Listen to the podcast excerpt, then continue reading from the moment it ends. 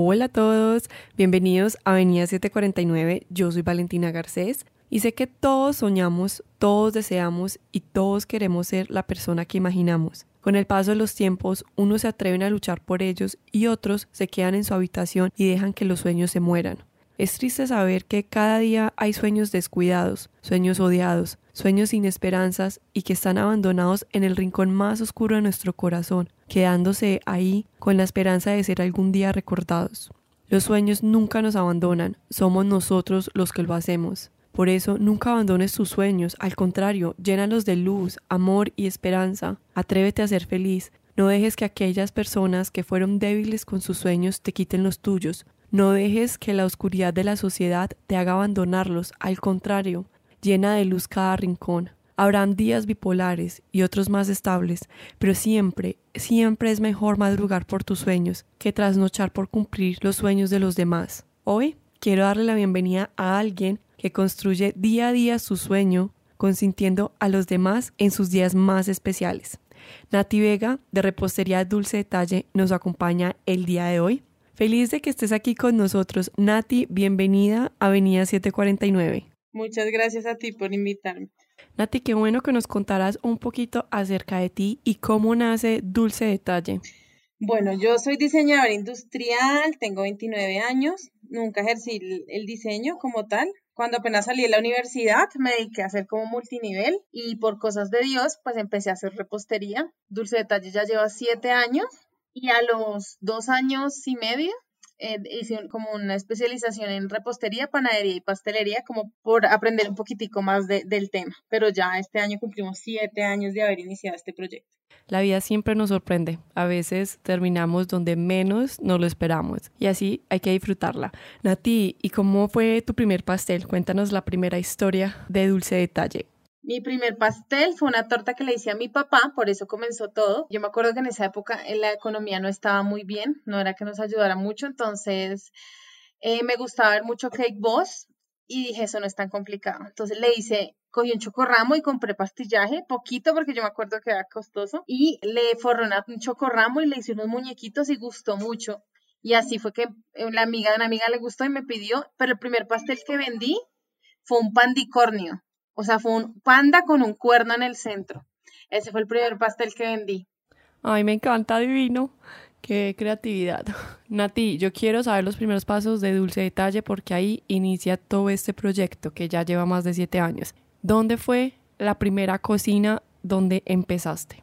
Yo al principio pues comencé en la casa de mis papás, yo todavía no me había casado, comencé en la casa de mis papás, eso era una pelea con mi mamá cada rato porque le dejaba la cocina pues obviamente sucia, vuelta nada. A los tres años me casé y seguí en mi cocina, ya en la casa donde vivo y ya hace dos años y medio tenemos la tienda física o el taller, es donde hacemos todas las tortas, ya un espacio propio. Qué bueno saber que todos los pasos que iniciaste ya te llevaron a tu lugar propio.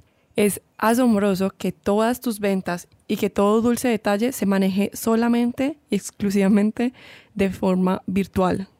Sí, todo se maneja virtual, todo se maneja en las redes sociales, siempre, nunca he tenido tienda al público ni nada, todo es por Instagram, Facebook, ahora TikTok, pero todo, todo ha sido virtual, todo se maneja a domicilio. Nati, ustedes son muy reconocidos por la creatividad que maneja y por los detalles tan bonitos y tan perfectos. ¿Cómo es la elaboración de un pastel? Una hornea, que es la misma que se encarga de facturar y hacer los pedidos, encargarse los pedidos. Eh, somos tres decorando y un domiciliario. Lo ideal es que el cliente nos mande el diseño que quiere. Si no, pues nosotros le enviamos ideas. Una vez hacen el pago, lo que hacemos es facturar. Mínimo se hace el pedido con tres días antes. Y ya un, día antes eh, se hornean los pedidos, se rellenan y se decoran. Si son tortas talladas, pues tienen mucho más trabajo, hay que tallarlas, hay que hornear con más tiempo para que el ponque no esté tan fresquito. Cada pastel tiene su tiempo diferente. Hay pasteles donde uno se demora una hora y pasteles donde nos demoramos 16 horas. El pastel de mi matrimonio nos demoramos casi 18 horas haciéndolo porque eran como 8 o 9 pisos. Y también hicimos la vez pasada un tigre y también nos demoramos como 16 horas haciéndolo. Cada, o sea, cada pastel tiene su historia y tiempo de, de, de hechura, por decirlo así. Entonces tú cuando creas un nuevo pastel, ¿te basas más como en una foto o muchas veces como en la creatividad que surge en el momento? Eso depende del cliente. Hay clientes que le dan carta abierta a uno y te dicen, ¿sabes qué? Yo quiero una torta, inspírate, quiero una torta de elefante, hazla como tú consideres, yo confío en ti, que es muy raro, la verdad, el cliente que haga eso. Como hay clientes que te mandan un diseño ya predeterminado y tú simplemente lo que haces es hacer lo más parecido posible el diseño.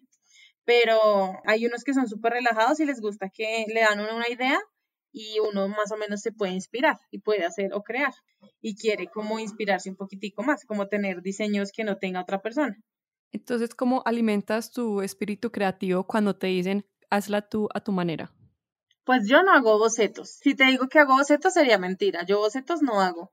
Pero acá empezamos a, en realidad empezamos a crear, digamos que si el cliente me da unos tips, entonces empiezo a hacer lo, más o menos lo que quiera y como a mí me gustaría que me la hicieran. Entonces procuramos no recargarla tanto, pero pues obviamente nos gusta ver también muchos diseños que estén en tendencia y cositas así como para nosotros crear nuestro, nuestros propios diseños, por decirlo así. Nati, entonces, ¿qué tipo de pasteles tienen ustedes en la repostería?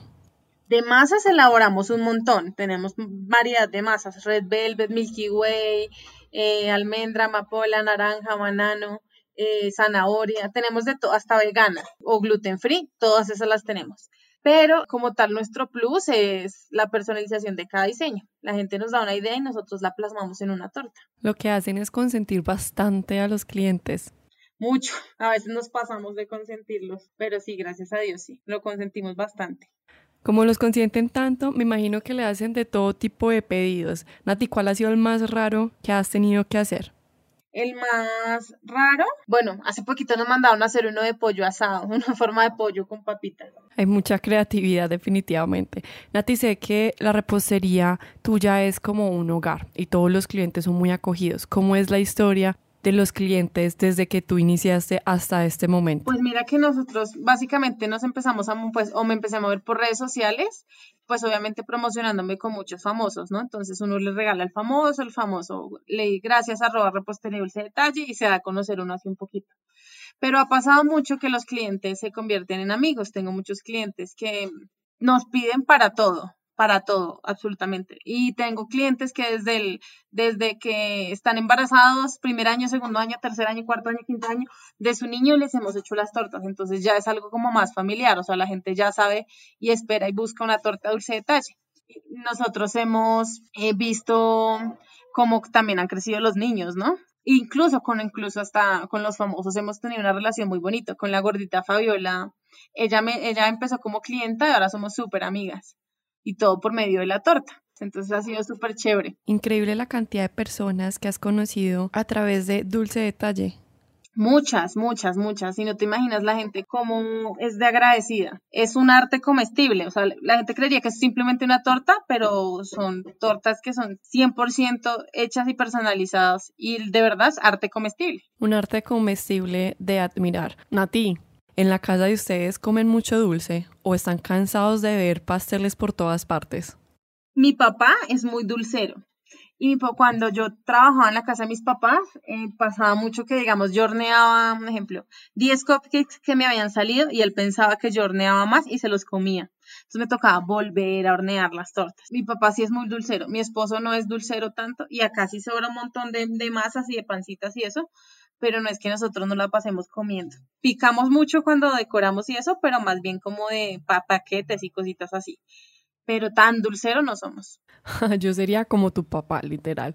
Nati, una experiencia o una anécdota que nos quieras compartir de todos estos siete años que llevas con Dulce Detalle. Bueno, experiencias un montón. Pero mira que ahorita que me acuerdo, yo me acuerdo que la primera torta grande que vendí fue una, pues primero la vendí regalada porque cuando uno comienza uno no sabe cuánto cobrar, entonces empieza a cobrar muy barato. Y el problema de cobrar muy barato es que ya cuando tú sabes cuánto vale tu trabajo, empiezas a cobrar lo que vale, ya a la gente le parece carísimo, porque ya pagó muy barato. Y esa vez me acuerdo que una fue la primera torta grande que vendí de tres pisos y esa torta era para Cota. Y yo me imaginaba una, una casa en Cota espectacular, porque pues uno dice, no, una persona que invierte 180 en una torta, yo no sé qué. No. Cuando llegamos, era una casita súper humilde. Entonces ahí es donde uno dice, el que quiere puede. ¿Por qué? Porque literal rompieron la alcancía y era para el primer año de su hijo. Y, fue súper chévere esa experiencia, esa es como bonita. Definitivamente el que quiere puede, que es esto tan bonito y la vida siempre le sorprende a uno en cada segundo. Nati, yo quiero que nos cuentes ahora desde la parte de emprendimiento. Sabemos que empezaste tú sola desde cero, entonces qué bueno que nos compartas tu experiencia. Bueno, ser independiente no es fácil. Eso ya va a depender de la mentalidad de cada persona. Yo digo que hay gente que está diseñada para ser empleada y hay gente que está diseñada para ser emprendedor pero ser emprendedor no es para nada fácil, pero es satisfactorio. ¿Por qué? Porque cuando muchas veces nosotros comenzamos y hay momentos malos, casi siempre uno comienza y como que quisiera que ver resultados más rápido, pero no es en el tiempo de nosotros, sino es en el tiempo en que Dios decida. Sí, es el tiempo de Dios. Entonces simplemente ahí es que empezar y empezar, empezar y empezar y empezar y, y darle con toda no es fallecer hasta que empiecen los resultados y los frutos.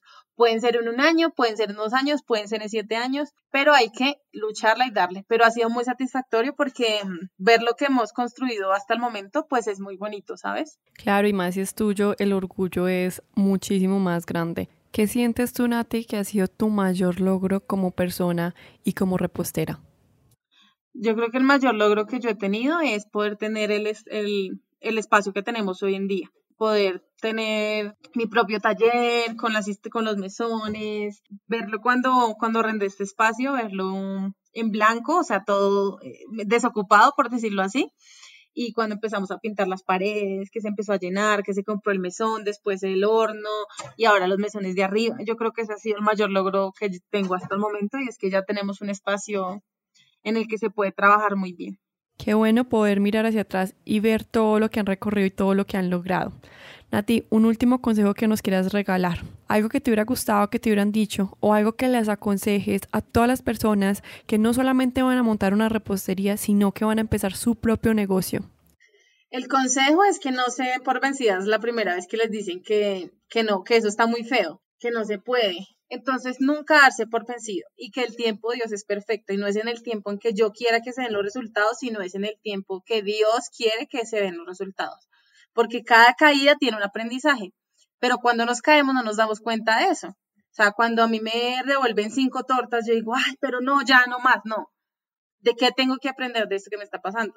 Eh, todo, todo pasa por algo y todo es un aprendizaje. Siempre uno empieza, empieza uno a sembrar para poder eh, tener resultados. Entonces, no es fallecer en el primer que fea la torta que es o en cualquier ámbito, no es fallecer en la primera persona negativa que se te aparezca o primer comentario negativo, sino siempre darle para adelante que puede que los frutos se den en un año, en cinco años, en siete años, en diez años, pero se van a dar en el tiempo en que Dios quiere que se den. Y la importancia de creer en nosotros mismos. Sí, eso es muy importante y muchas veces cuando estamos comenzando no creemos en nosotros mismos. ¿Por qué? Porque no, mm, de hecho, a mí me pasó ahí bastante tiempo. Yo llevaba como cuatro años y a mí todavía me daba miedo que los clientes me dijeran que no les gustaban las tortas. Las hacíamos y yo, ay, si no le gusta, y la torta está muy bonita, y le gustaba, y yo, ay, le gustó.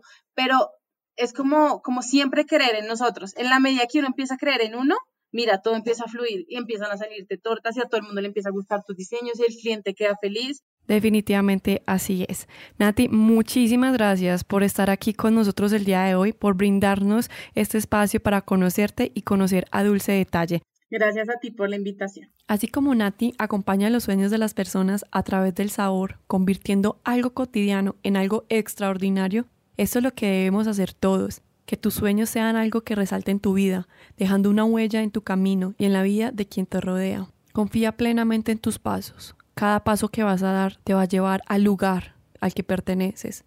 Disfruta el recorrido con sus subidas y sus bajadas. Todo hace parte del proceso, todo hace parte de la vida, para que cuando llegues a esa meta la puedas sentir con orgullo propio, porque te lo mereces. Como siempre, te deseo un feliz resto de vida. Te espero en el próximo episodio. Yo soy Valentina Garcés y esto es Avenida 749.